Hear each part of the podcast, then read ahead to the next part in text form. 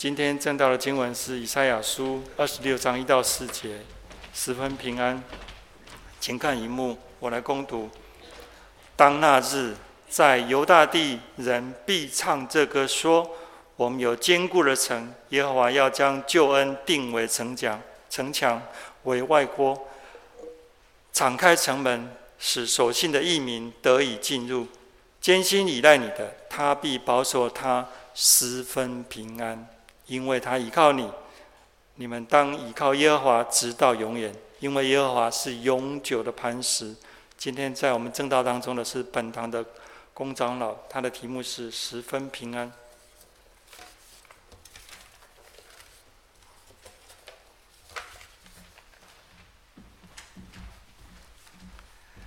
各位弟兄姐妹们平安，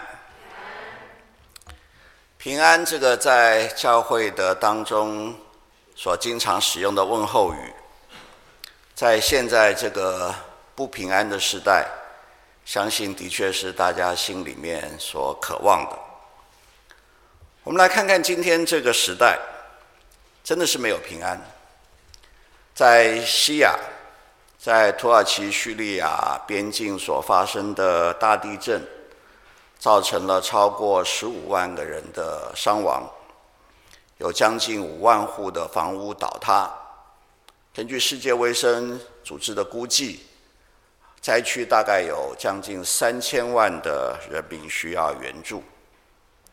在欧洲，俄国和乌克兰的战争已经延续了超过一年的时间，战场上面的双方的伤亡啊超过了三十万。在乌克兰，有超过一千五百万的人民必须要逃离他们自己的家乡，成为难民。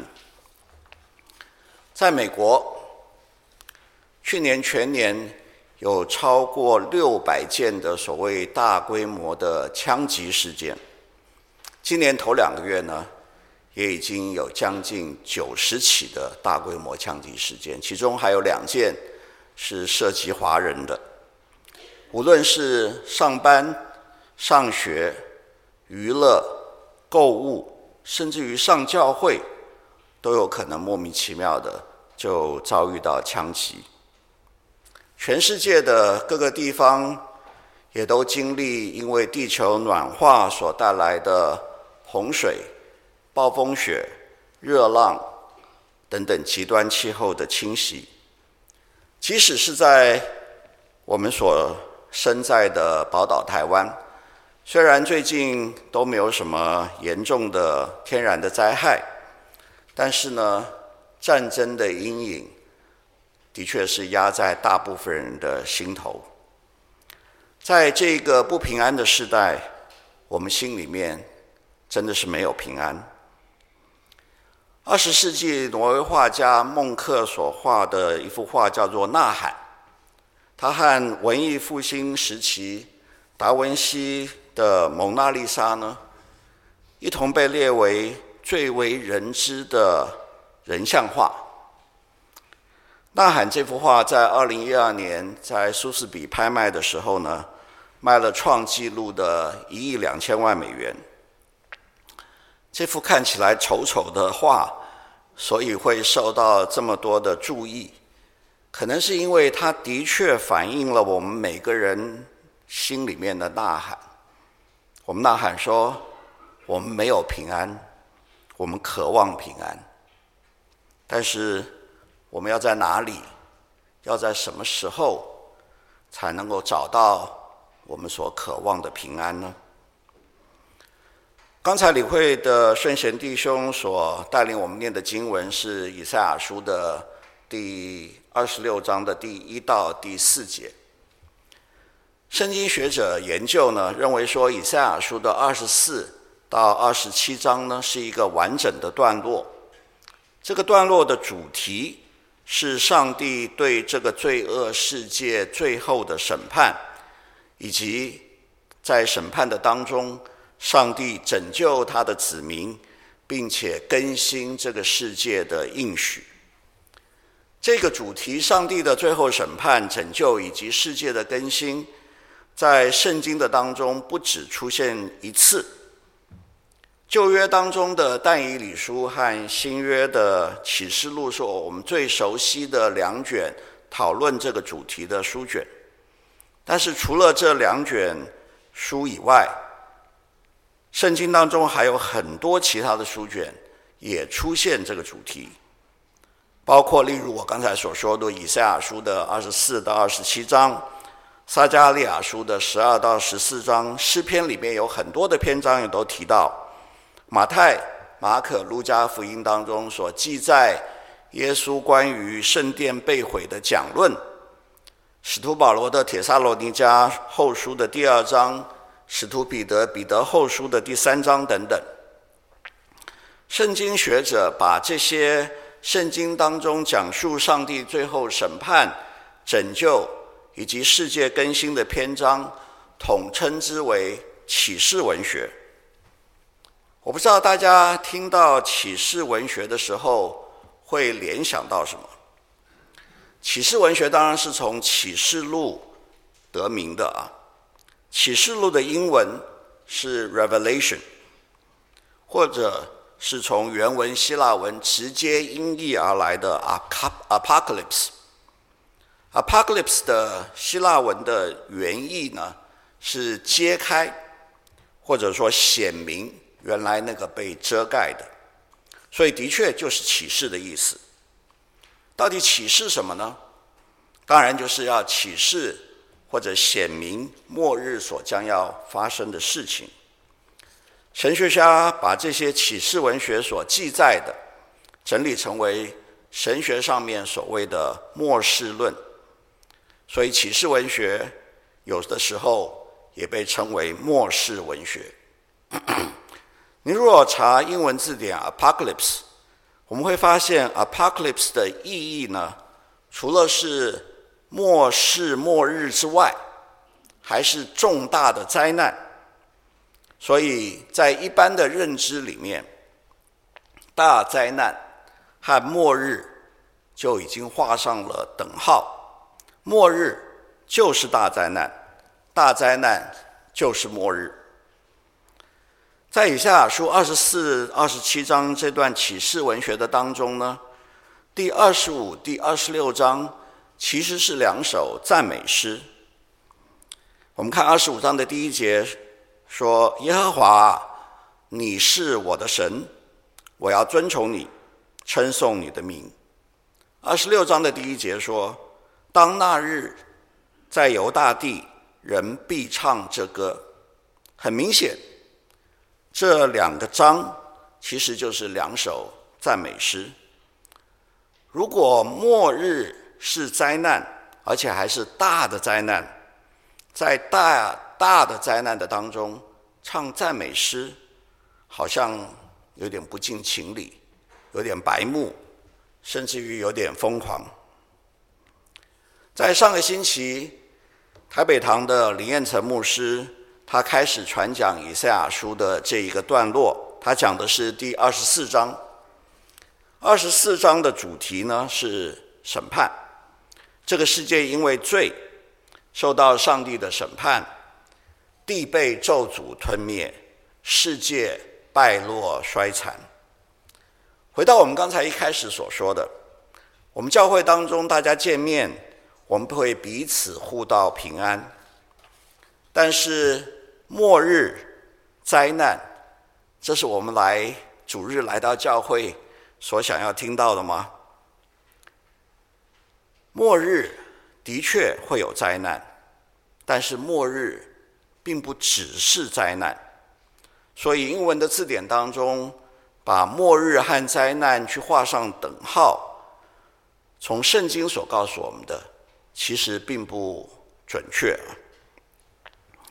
今年的一月，我在这里和大家分享以赛亚书第四章的信息的时候，就说明了耶稣复活升天、圣灵降下来之后，从上帝的历史进程来讲，我们就已经进入了所谓的末世的时代。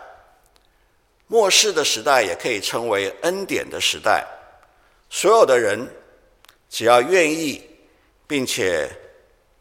相信，也接受主耶稣基督的救恩，就可以得到从圣灵重生的新生命，我们就可以成为上帝的子民。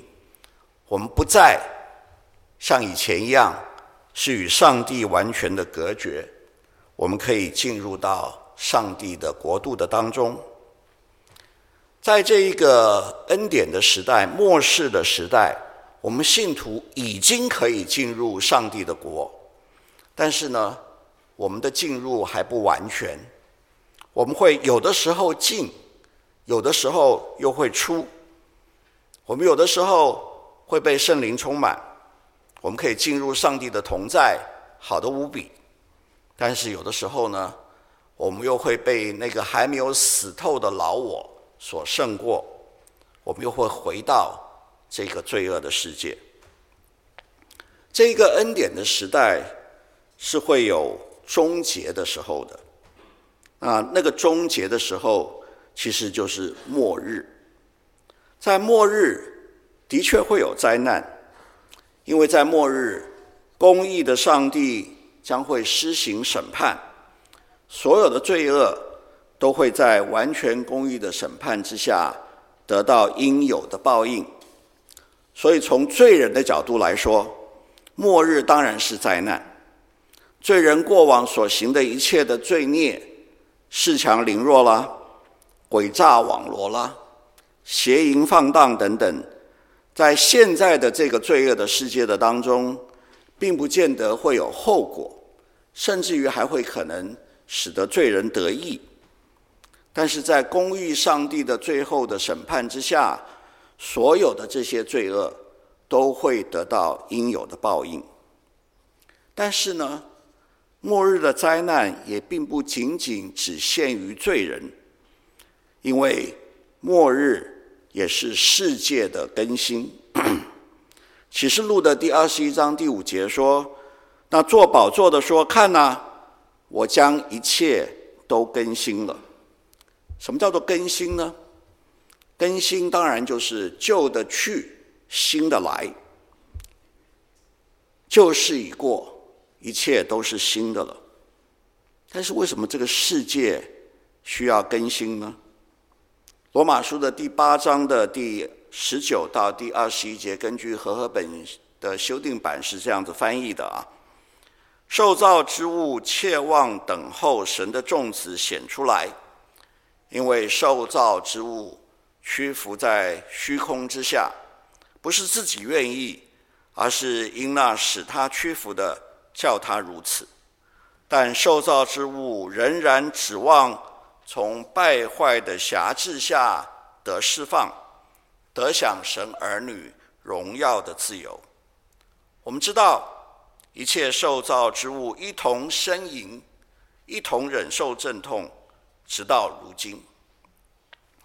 使徒保罗的这段文字有点别扭啊，啊，不是很好懂。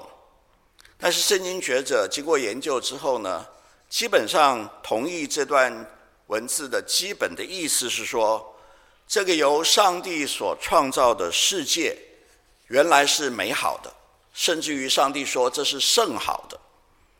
但是因为受到上帝托付治理这个世界的人类堕落犯了罪，这整个受造的世界都被扭曲。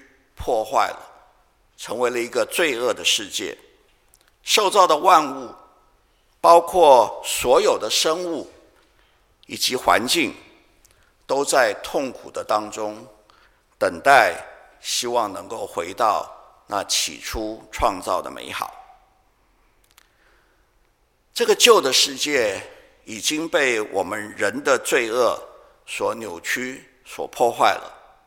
所以，这个罪恶的世界，这个被扭曲破坏的世界，必须要被更新。更新势必要去拆毁那个已经被扭曲、被破坏的旧世界，然后重建一个新的美好的世界。希伯来书的第一章的第十一到第十二节说：“天地都要像衣服渐渐旧了。”你要将天地卷起来，像一件外衣；天地就都改变了。我们已知的这个世界要像一件外衣一样，或像一件衣服一样被卷起来，当然是大灾难。但是没有拆毁，就没有重建，旧的不去，新的就不会来。耶稣他自己引用旧约来描述那个末日的灾难，他对门徒说：“日头要变黑了，月亮也不放光，众星要从天上坠落，天势都要震动。”使徒彼得在圣灵的启示之下。他也说：“他说那日天必有大，天必大有响声废去，有形质的都要被烈火消化，地和其上的物都要烧尽了。在这样天被废去、地被烧尽的大灾难的当中，那些因为信耶稣基督被圣灵重生。”已经成为上帝子民的信徒，又会怎么样呢？在这个世界上面生活的信徒，当然不可能不受到这样翻天覆地的灾难的影响。但是信徒们会有上帝救恩的保护。我们今天的经文说，在那个末日的日子，最后审判、天地毁坏，然后更新的那个日子。信徒们会进入由上帝救恩所建造的城墙和堡垒所保护的坚固之城，在那里，信徒将会十分的平安。这是我今天的题目。这里中文所翻译的“十分的平安”，在原文的希伯来文的里面呢，其实就是“平安，平安”，重复两次。第一个平安。当然，就是信徒在末日的审判的当中，可以因为耶稣基督十字架的救赎的恩典，可以在审判台前称义，并且基督的救恩使得信徒在翻天覆地的大灾难的当中，可以得到保护而享有平安。那第二个平安是什么呢？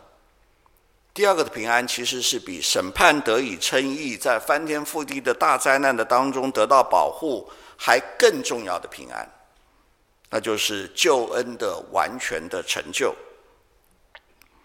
我刚才说，在恩典的时代，信徒得到了从圣灵重生的生命，成为上帝的子民，不再与上帝隔绝，可以已经可以进入上帝的国度。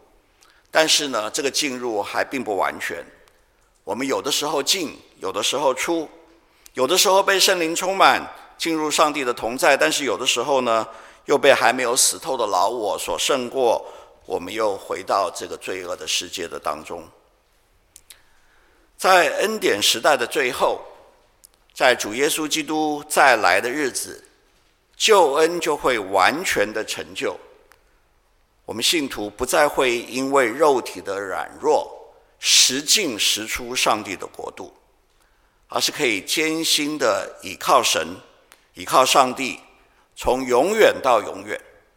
换句话说，我们信徒是真正的、完全的进入到了上帝的国度，就好像在创造的起初，在亚当夏娃还没有堕落之前，我们人类可以在。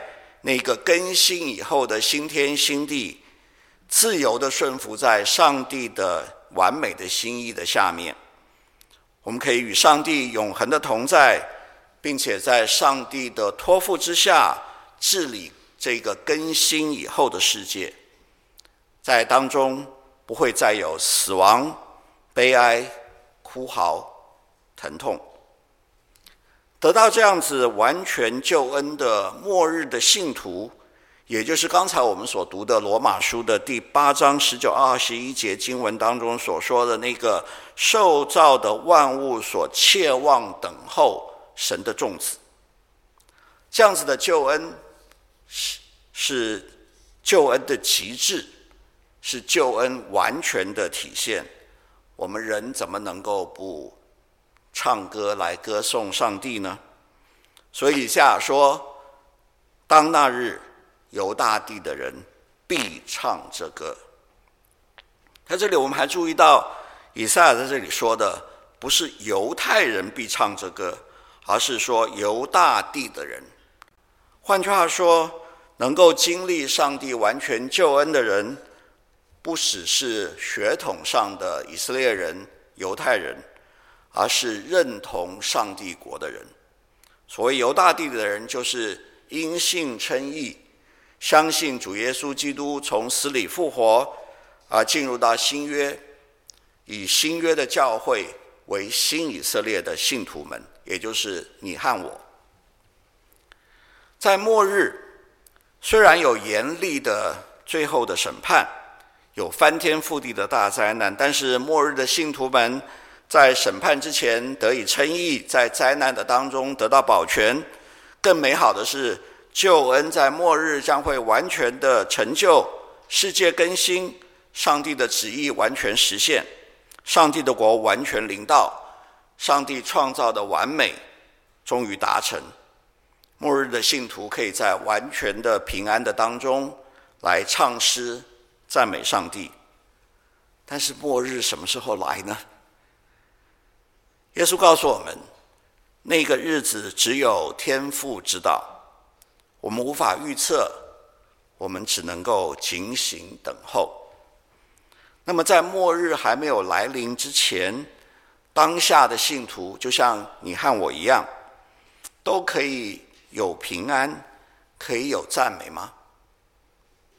答案是肯定的，因为其实我们每一个人也都是那末日的信徒。怎么说呢？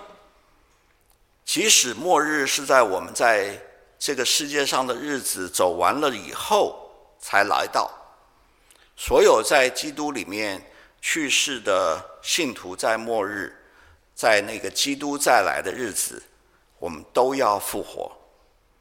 以下先知在二十六章的后面，在十九节里面告诉我们说：“你的死人要复活，我的尸首要起来。”睡在尘土里的啊，要醒起歌唱；你的甘露好像晨曦的甘露，地要交出阴魂。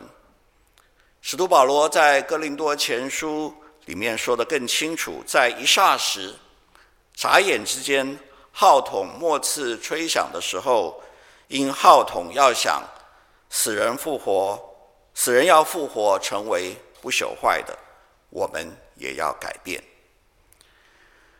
即使在我们活着的日子，我们没有等到天父差遣主耶稣基督再来，成就那个完全的救恩，但是到了那一天，到了末日，我们也会复活。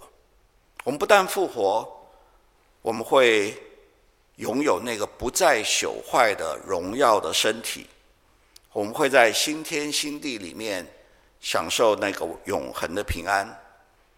我们不朽坏的复活的生命，成为了我们对上帝的赞美的诗歌。但是在这一个末日复活的我们的平安与赞美，在现在这一个救恩已经临到，但是还没有完全临到的所谓的已然未然的末世。我们当我们仍然面对这个罪恶的世界，我们面对我们自己肉体的软弱，当有苦难来临的时候，我们真的能够有平安吗？这个答案仍然是肯定的，因为当我们知道终极的结果是完全的平安，在中途所遭遇的风暴就不能够夺去我们心里面的平安。举个例子来说，这就好像看电影，我们都不喜欢被已经看过这部电影的人来告诉我们这部电影的结局。我们年轻人所谓的爆雷啊，尤其是有各种悬疑惊险的那种惊悚片，因为如果说已经知道了结局，我们在看电影的时候就不能够体会那种惊险刺激。其实这些惊险刺激，也就是不平安的情绪。同样的，上帝已经应许所有的信徒，那个最后的结局，就是要进入新天新地，与上帝永恒的同在，不再有死亡、悲哀、哭嚎、疼痛。上帝的应许就是保证，就一定会实现。这样，当我们在现在的现实的生活当中，遭遇到一些艰难险阻，甚至于苦难的时候，我们就不至于失去那个平安。或许有人会说，即使我知道结局是好的，在剧情的当中，我还是会很害怕，我还是会很紧张，所以我根本就不喜欢看惊悚片。我宁愿我的生活当中是平静无波，没有惊悚。上帝啊，就求你免去了我生命当中的艰难，好让我有平安。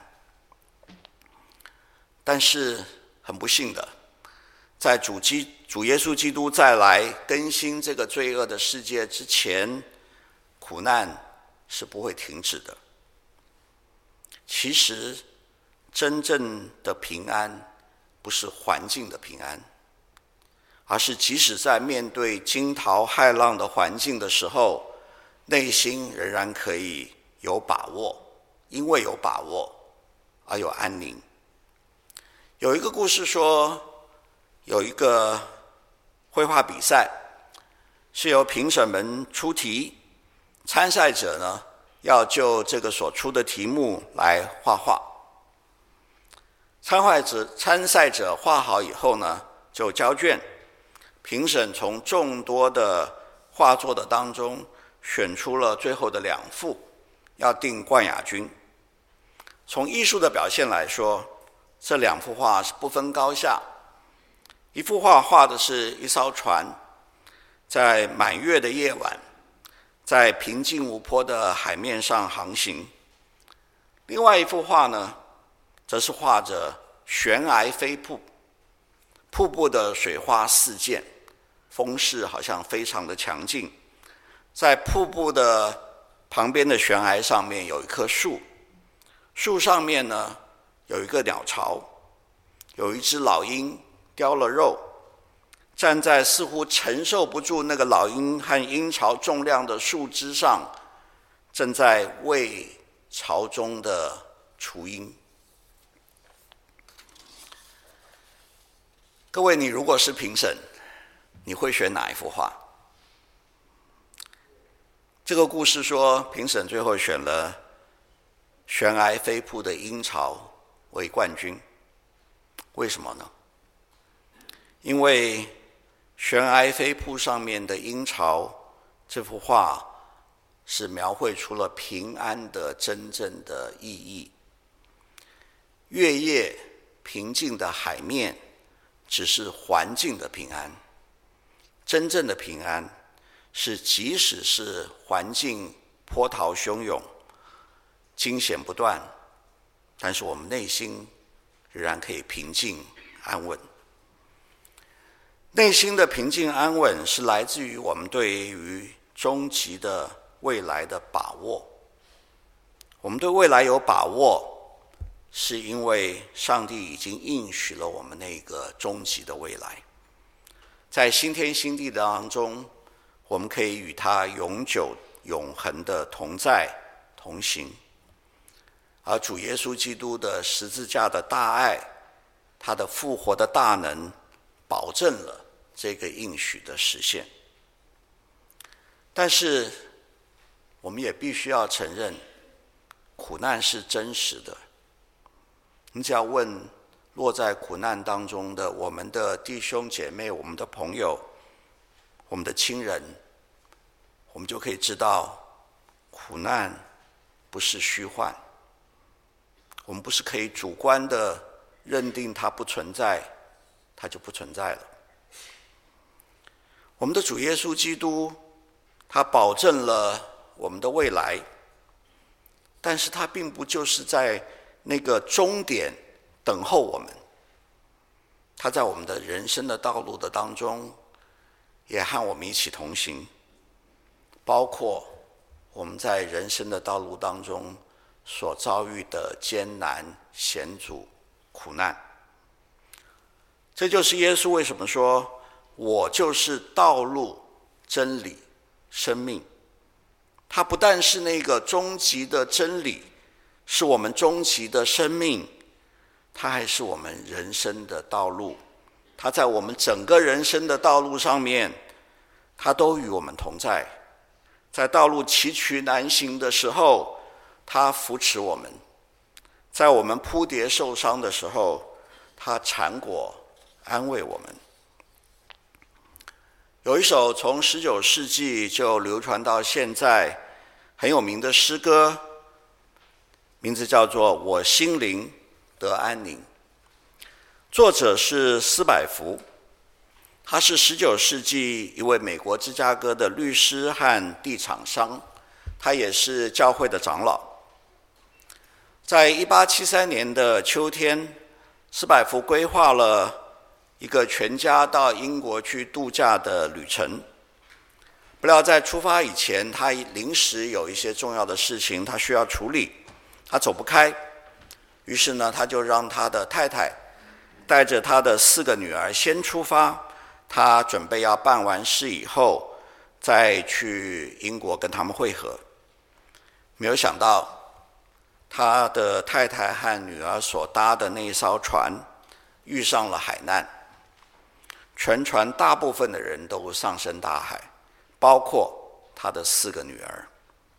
他幸存的太太获救以后抵达伦敦，发了一个非常简短的电报给斯百福：“Saved alone，仅我获救。”斯百福在前往伦敦和太太会合处理后事的时候。他所搭的轮船经过他四个女儿丧生的海域，圣灵的安慰感动他，他写下了这一首诗歌：“我心灵得安宁。” It is well with my soul。主耶稣并不轻看，也不否定我们的苦难，他自己。也曾经经过十字架的大苦难，在克西马尼园，他大声的哀求天父，如果能够挪去这个苦杯的话，就请挪去。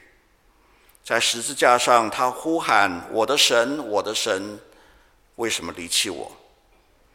他懂得我们在苦难的当中所承受的，在苦难的当中，这一位曾经。和我们同受苦难的主耶稣基督，他可以安慰我们，使我们得安宁、得平安。耶稣在最后的晚餐，对他的门徒说：“今天他其实也同样的对我们说，我留下平安给你们，我将我的平安赐给你们，我所赐的，不像世人所赐的。”你们心里不要忧愁，也不要胆怯。我们请在德国留学学习声乐的徐云峰弟兄来为我们献唱这一首《我心灵得安宁》，然后我们一起加入，我们一起唱诗来回应神的话。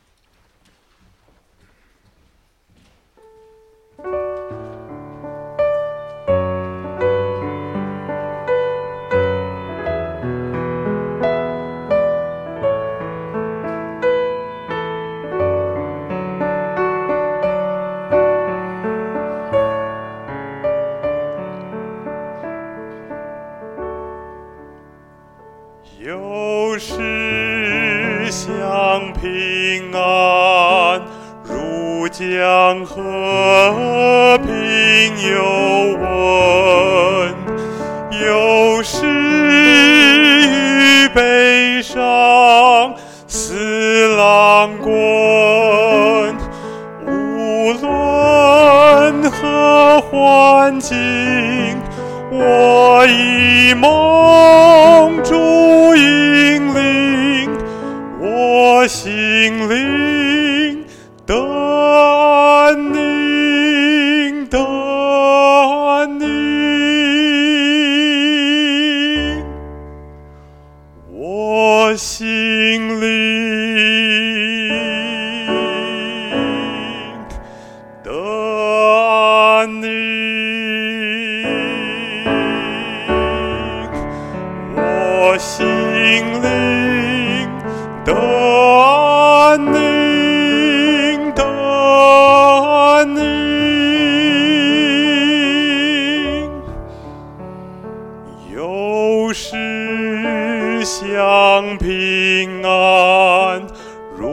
将和平有稳，